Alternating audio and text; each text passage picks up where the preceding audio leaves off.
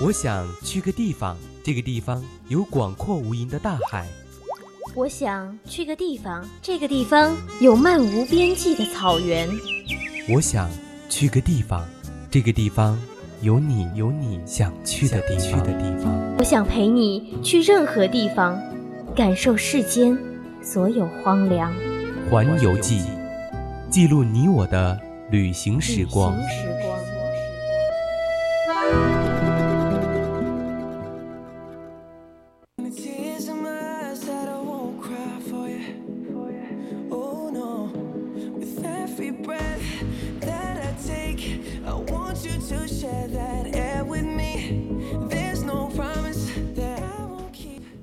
青春调频与您共享，Hello，亲爱的听众朋友们，大家中午好，这里是每周三中午十二点半到一点钟带你环游世界的环游记，我是主播阿言。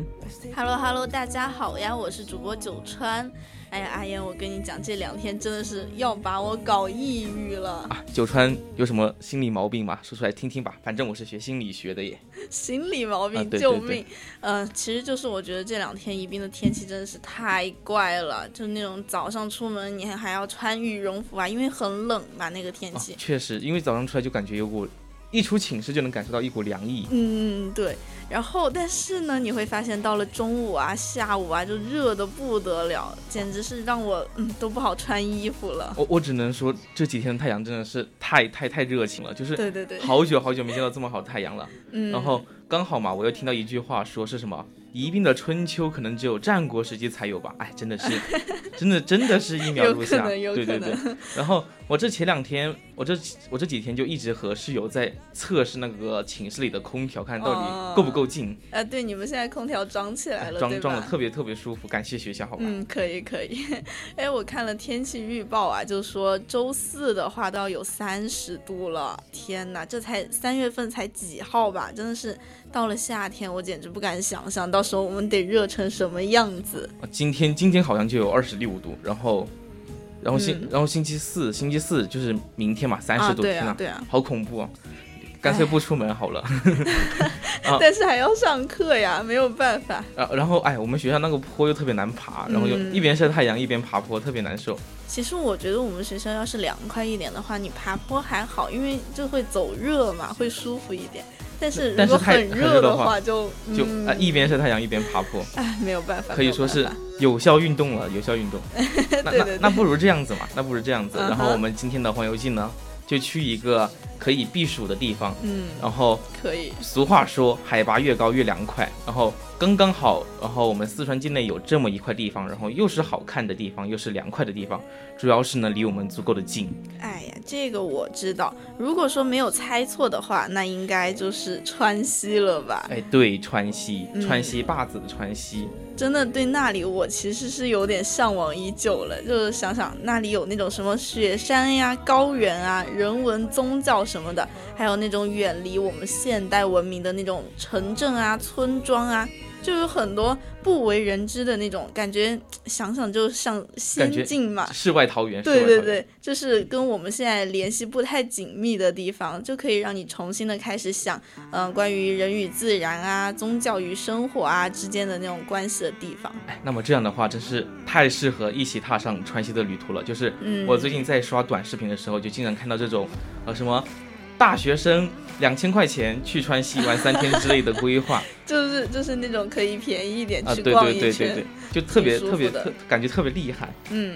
所以，感兴趣的听众朋友们，赶快在蜻蜓荔枝平台上面搜索 VOC 广播电台吧，就可以收听到我们的节目了。也可以加入我们的 QQ 听友四群二七五幺三幺二九八，和大家一起分享你的精彩旅行。那么，不仅如此，你还可以微信搜索 FM 零零青春调频，或者微博 @VOC 广播电台，就可以给主播发私信了。哎呀，等不及了，让我们一起向川西出发吧！Most nights I hardly sleep when I'm alone. Now please don't go. Oh no, I think of you whenever I'm alone. So please don't go.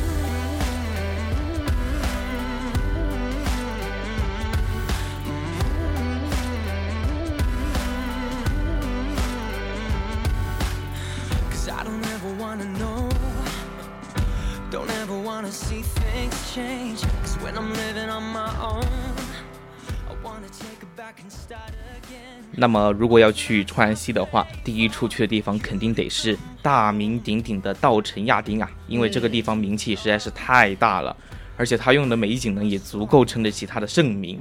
对我一听到这个名字就觉得非常的浪漫呀，感觉稻城啊，就像是那种远远望过去金黄色的麦田组成的一个城市一样，像什么花城啊、稻城啊，对对。对。然后稻城亚丁嘛，仿佛就像近几年才被人们发现是一处世外桃源一般。嗯其实不然，人家可是早早的就在国际上以 C 位出道了。哎，对，特特别厉害。嗯，就最早被关注的话，其实早在一九二八年。一九二八年，真的很早了。当时是一个呃美国的探险家洛克嘛，他也是国家地理的杂志的那个人员嘛，无意中就是发现了他。那次之后，他就写了一本书，就专门来赞美亚丁。其中有一句话，真的是特别热爱，嗯，还写一本书。对对对对对，其中真的有一句话流传了近百年的时间，说的是，在整个世界里，有什么地方还能有如此的景色，等待着摄影者和探险者？那看来就是这个地方，可能就是他所说的亚丁吧。不过呢，在那个动荡不安的时代嘛，不，呃，洛克的赞美并没有给。偏远的亚丁带来任何改变，嗯，因为因为还在战乱之中，所以说可能这个地方的旅游资源就开发的不是特别好，嗯。不过呢，到六十八年后的一九九五年，然后有一位常年奔走在西部荒原的一位中国的摄影家，叫做吕玲珑，就这个名字听上去特别好听，吕玲珑，感觉很有意境。对对对，然后就偶然闯进了亚丁，然后就再一次发现了这颗遗落深山、被岁月尘封的明珠。然后呢，看到亚丁的第一眼，他就被深深的震撼到了。他就说了一句特别有名的话，就是说，原来在我们的中国呀，还有这样一方的梵天净土。嗯，像国内第一批亚丁的美景，其实就是通过他的镜头来向世人展示的嘛。然后之后的十多年呢，也是逐渐的被摄影圈的专业人士呀、地理爱好者呀，就逐逐渐的所知知晓了。对对。但是。被普遍大众所认识，其实我觉得还是从一六年的那个电影《从你的全世界路过》，我好像有点印象，就感觉当初这部电影特别火，嗯，就身边的小小情侣啊，或者说什么都会都会去看，对，哦，对对对，然后所以说，那作为取景地之一的亚丁呢，就突然变成了当年旅行界 C 位出道的网红，对，然后不仅有许多的明星啊，就喜欢去那里拍综艺。然后民众呢更是蜂拥而至，一跃成为了一个特别特别偶像的地方。嗯，然后因为我当时听说亚丁的第一个名字，这个时候呢是，呃，在我们语文课上的一位同学的课前分享，呃，可能就他就特别向往亚丁，然后就去了，然后给我们看了特别特别美照，所以说让我感觉这个地方，呃。听名字也很神秘，然后看它的风景也的确特别的漂亮。嗯，其实我之前也想去的，就是嗯毕那个高中毕业的时候嘛，那个暑假我就想去，但是因为但但是什么阻止了你呢？啊，又是疫情啊！就是疫情。哎，没办法，没办法，只只能等待世界和平之后才能去到处玩了。嗯，然后就像我们说的今天的主题一样，呃，我们是去川西，所以说亚丁就是位于我们四川省的西部。然后呢，它是位于一个青藏高原和四川盆地的一个挤压处嘛，所以说就有特别多的高原呀，还有峡谷，还有特别特别多的河流和湖泊，所以说就孕育了很多美景。然后所以说，在这一片七千三百二十三平方公里的土地上呢，就遗留了大自然最古老的痕迹。呃呃，我们前两天特别特别有名的冬奥会是吧？就是想象着去雪山上滑雪。呃，我们亚丁也有被评为中国 Type 六的雪山亚丁三神山，对，就特别多虔诚的藏民啊，就在这里朝奉啊，还有一些，呃呃，像他们的一些祖先供奉之类的。嗯，在这个三神山中最高的呀，是一个叫做仙乃日神山的地方，就是说它像是一个大佛一般，就很傲然的那种，端着就坐在莲花座上，鬼斧神工，大自然的鬼斧神工，就是中国最美的、最令人震撼的十大名山之一呀。像那个耸立在天地之间，就好像金字塔的，就是夏诺多吉神山。嗯，然后最后一座呢，就是央迈勇神山。就说她像一个少女，娴静端庄，冰清玉洁。那为那为什么不叫姑娘山呢？就像那个四姑娘四姑娘山一样。我觉得少女就比姑娘要更有感觉一点，这个好像是的，是吧？就是我们上面所说的那个探险家洛克，是吧？嗯。然后他也赞美他，就是她是我世界上看到的最美的山峰，然后一生都心心念念的想着它，真是，哎，令令人神神魂颠倒，对对对。而且像在这种比较高远的地方，其实我真的觉得。就一定要去看一看星空，看看高看看高原的星空。对，在那个地方就不会看到全是乌云啊什么的，就是嗯，可能星星很少。在那儿的话，星星就是满天，而且人家是原生态的，就没有什么污染的什么东西。真的，如果要说世上最浪漫的事儿的话，就是我想在这里看一夜星空，然后还能和那些比如说一起来的驴友们分享自己的故事，比如说。我是 VOC 广播电台的主播九川，对对对对对。然后，如果看完星空之后啊，也可以去守候神山的日出。然后看过星空之后嘛，就是第二天的日出更是不可错过。就是你可以想象着自己裹着棉被，守候着第一缕阳光，看到那种太阳光照到金山的幸福感，相信肯定是一辈子都难忘的。然后再进行一次一生难忘的徒步吧。然后就是我。之前所所说的那个朋友说，就是说去了亚丁才发现呢，就是一生难忘是对他最恰当的形容，就是可以去学一学当地虔诚的藏民，然后由专业领队带领徒步转山，才不愧来这里一次。我觉得就是你想嘛，就是从那种金黄色的牛场啊、草甸啊出发，然后走个三个小时的高原徒步，然后你会爬过那个海拔四千六百多米的牛奶海。说真的不是一件容易的事儿，但是我想了想，如果就以后假设啊，我有了孩子，我就可以跟他讲，你妈妈我以前可是翻过那种四千六百多米的雪山的人，真是特别厉害的，怎么说？吹嘘吹嘘经历，对对对，不，那不过九川就，如果你要去爬山的话，就要准备好氧气瓶。我听说他的高反也不是闹着玩的。啊，好吧，好吧，我肯定还是会准备的。嗯，我还是很有自知之明的，好吧。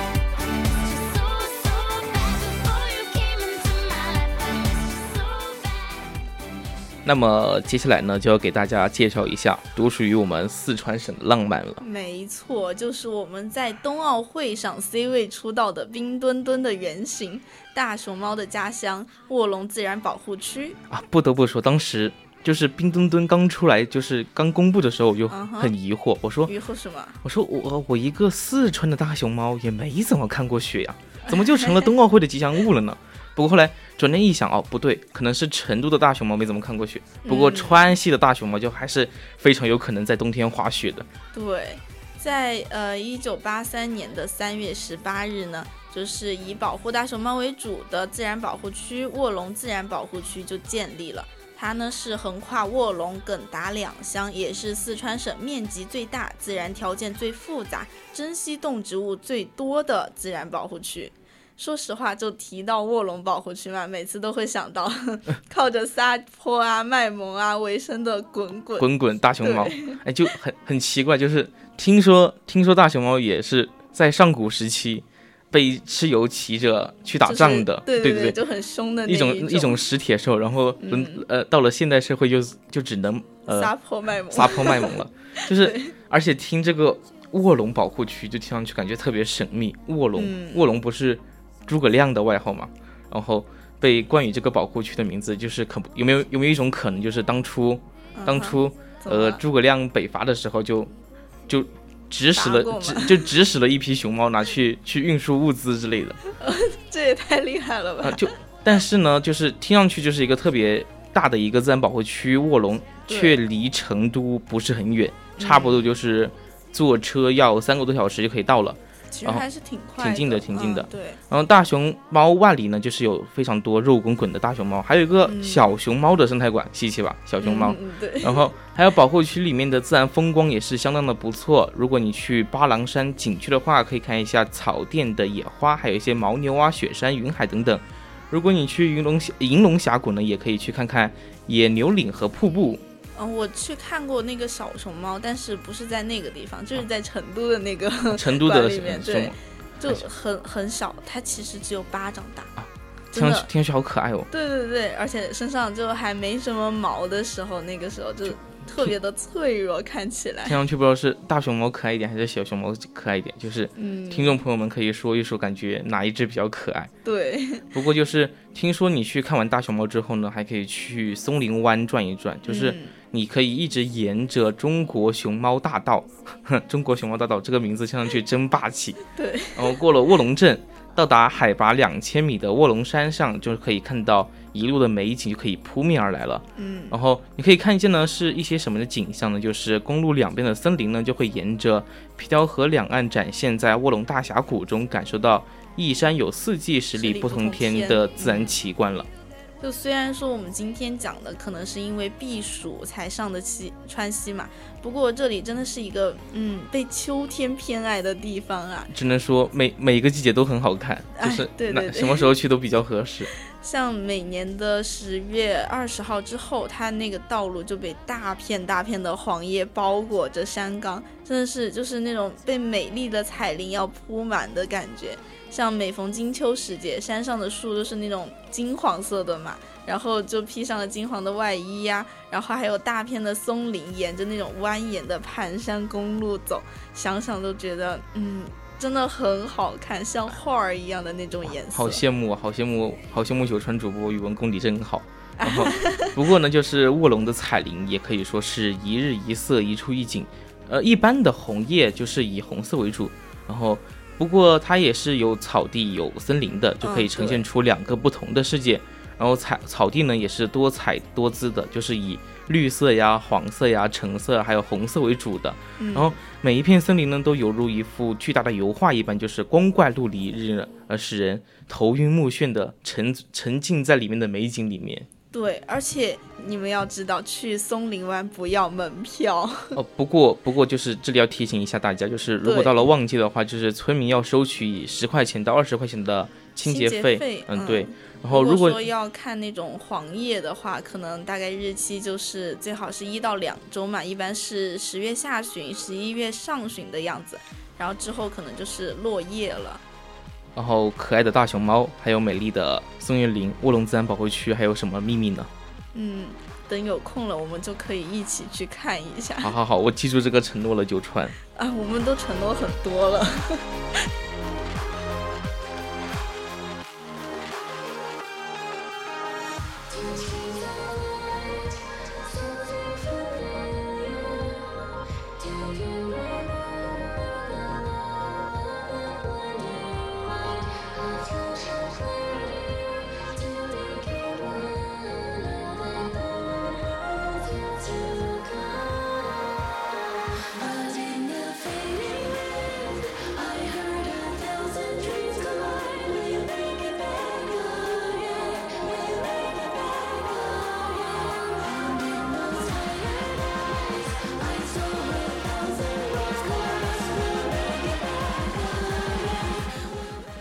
今天的环游记真是收藏了非常非常多的名人名语，就是，呃，接下来这个地方呢，就是有句话说，死后不一定要去天堂，但但生前一定要去色达。然后很多人对色达的第一印象就是密密麻麻的红房子，对啊。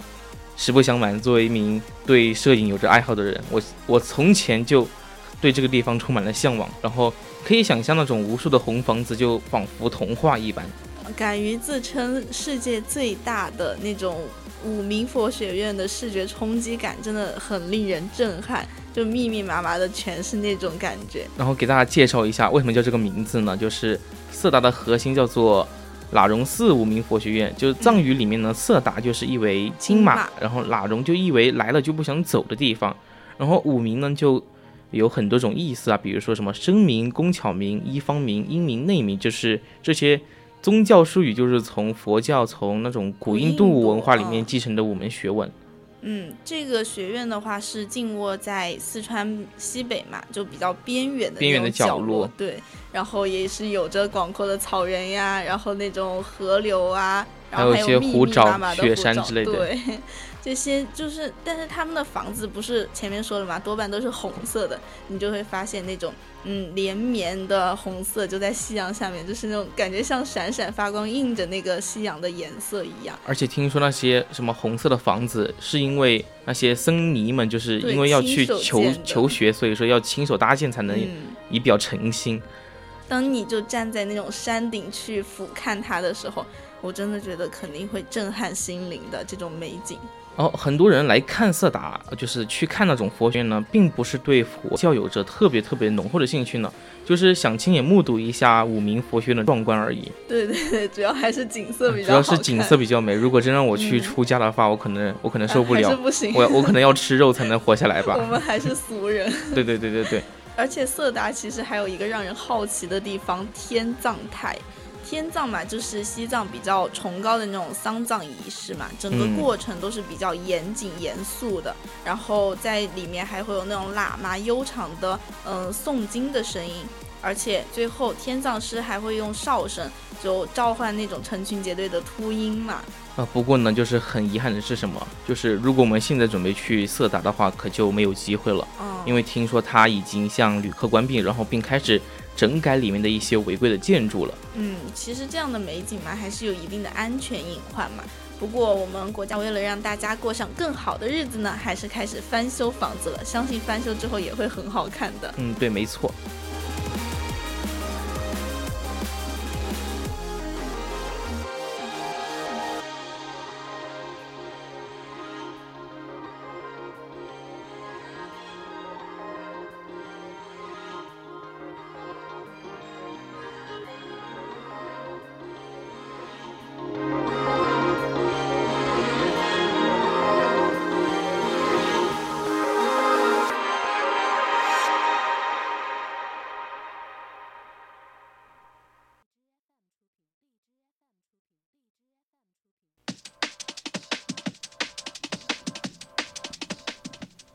好了，九川主播，我跟你说一句顺口溜，你想不想？你想不想听啊？你说，你说，我洗耳恭听。就是勇敢是什么？是明明知道我这一顿吃下去会胖，却还迎难哦迎头而上。成功是什么？是上天给了我很多变胖的机会，我都牢牢抓住了。聪明是什么？是我知道只要我吃的够快，肥肉和体重就追不上我。哦，听到你说这一段，我就知道要讲美食了。啊，对，没错，今天的环游记美食环节都得有特别浓厚的一些民族的特色啊。嗯，对。川西美食之一酥油茶就可以作为那种主食嘛，嗯，跟那种糌粑一起食用，然后一般是用那种酥油啊浓茶加工而成的，而且酥油茶是藏族人藏族人嘛，就每天都要喝的那种饮品，可能就跟我们每天喝奶茶一样吧。啊，有可能，对对，但是我们的奶茶可没有人家的那种有营养啊，对对，人家就特别的怎么说，就是为了很纯。洁，嗯，对。而且这个茶的话，你在冷的时候可以御寒，饿的时候可以充饥，还能提神醒脑，让人精神振作。听来真的是怎么说，考研必备，或者说考试必备。然后，其实与藏族毗邻的一些民族也是有饮用呃酥油茶的习俗的，就是对。如果说你第一口喝酥油茶的话，就感觉哇，这是什么味道啊？就不太好，不不太不太不太能忍受。然后你第二口喝就感觉有一种醇香流风的感觉了。然后第三口喝的话就感觉永世不忘了。哇，怎么听上去那么像螺蛳粉？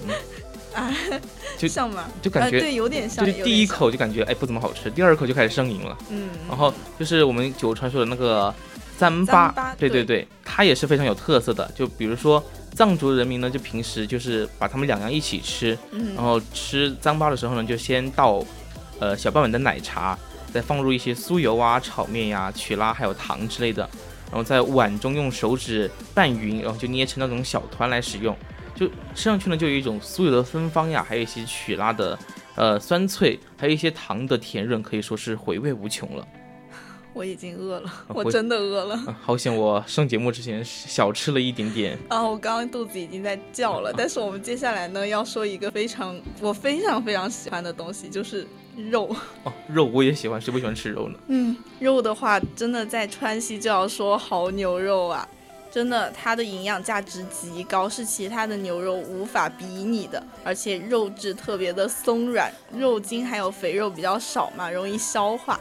而且它的牛肉是很细嫩的，在那种嗯，哎天哪！九川九川不要流口水了，不要流口水了，赶赶快赶快，我们马上就可以去吃美味的午饭了。加油加油加油！然后不仅如此，就是除了大家都喜欢的肉之外，还有我们喜闻乐见的包子，就是藏式的包包子呢，就可以称为叫做夏馍馍。对对，这这种食物就深受藏族人民的喜爱，就不仅有蒸的，还有油煎的。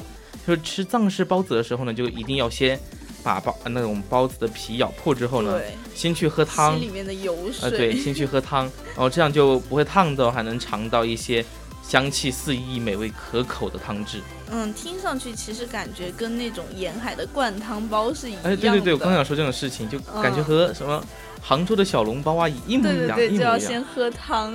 哎，看来中华民族对于吃的理解真的是有不约而同的灵感。对对对，都比较相似的感觉，但是你会发现他们其实用的料可能不一样，因为味道会可能可能可能一边用牦牛肉，一边用什么猪肉之类的吧。对对对。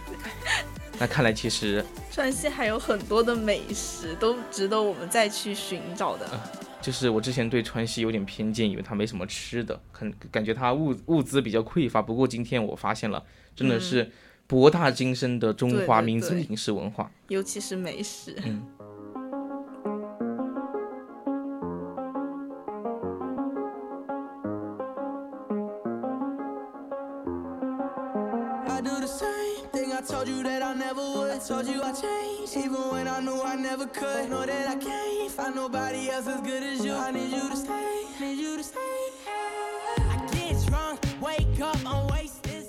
来人间一趟，看来还真得去川西看看，真是有非常十分美丽的景观。像这样的原始，其实也是就像是披上了一层神秘的面纱，等着我们去揭开一样。哎，那么现在呢，也是到了北京时间的十二点五十八分。今天的环游记呢，到这里也要结束了。我是主播阿言，我们下次再见吧，拜拜。我是主播九川，我要去干饭了，拜拜。